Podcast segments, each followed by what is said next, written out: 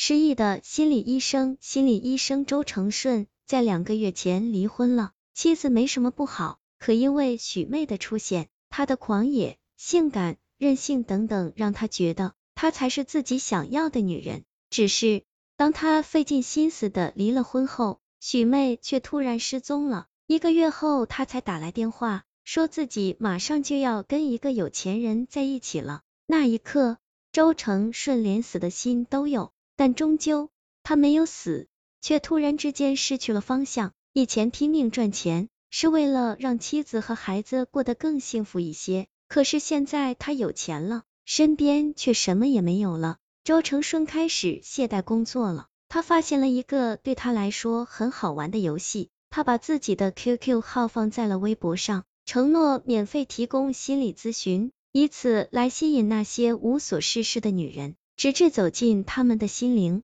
或是肉体。只是前来咨询的女人虽然不少，但一视频，周成顺看到对方的相貌，便立即断了邪念。周成顺的诊所有两层，一楼是治疗室，二楼是卧室。这天晚上，他正在卧室里一边喝酒一边上网。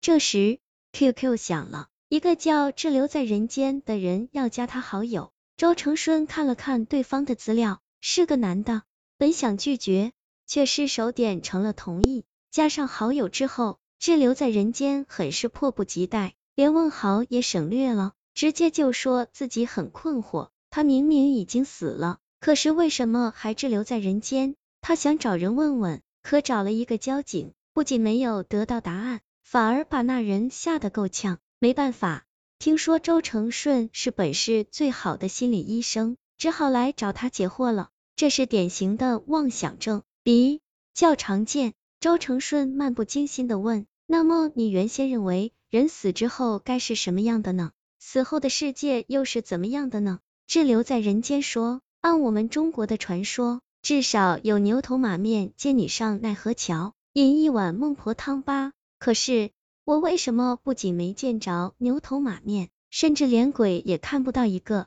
我好像跟活着时一样。”每天所见所闻一般无二，可就是没人理我，我就这么飘过来飘过去的，好像成了孤魂野鬼。我感到很茫然，不知道自己该去哪。这人的妄想症已经很严重了，但周成顺不可能真的费力为他治疗，于是敷衍道：“这里说不清楚，如果你有时间的话，可以到我的诊所里来细谈。”刚发完这句话，门铃就响了。周成顺打开门。看到门口站着一个身穿风衣风帽、戴着墨镜口罩的男子，男子略带歉意的说：“周大夫，我就是滞留在人间，真名叫张子仁，实在对不起，我太想见到你了，但愿不会把你吓一跳。”原来这人一直就在自己门口，用手机上网跟他聊天呀。周成顺虽然不高兴，但人已经上门了，惹恼一个有心理疾病的人是很危险的事。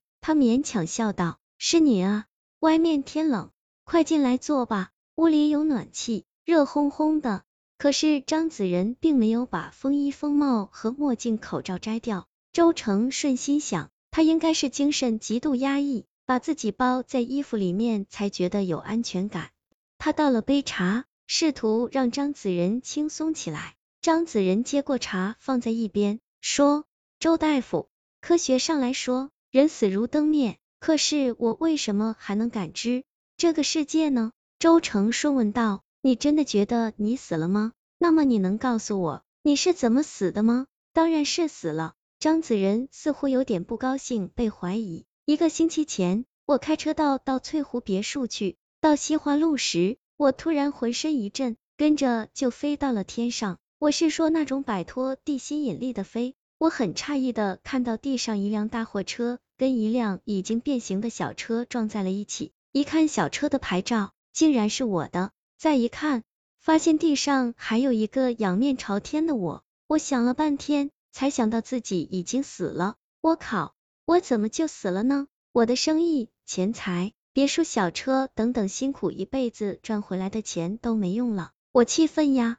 周成顺觉得他的病已经很严重了。他完全把自己当成死人了。周成顺有些不烦恼的说：“你说你死了没地方去，只是飘荡在世间。那么，有没有可能是因为你舍不得抛弃这些身外之物，所以才找不到去路，变成了孤魂野鬼？张子仁猛一哆嗦，如醍醐灌顶一般叫了起来：“对呀，我十几岁时就离开家出来闯，吃尽了苦，走到今天实在不容易啊，确实难以放弃这些身外之物。周大夫，你说我该怎么办呢？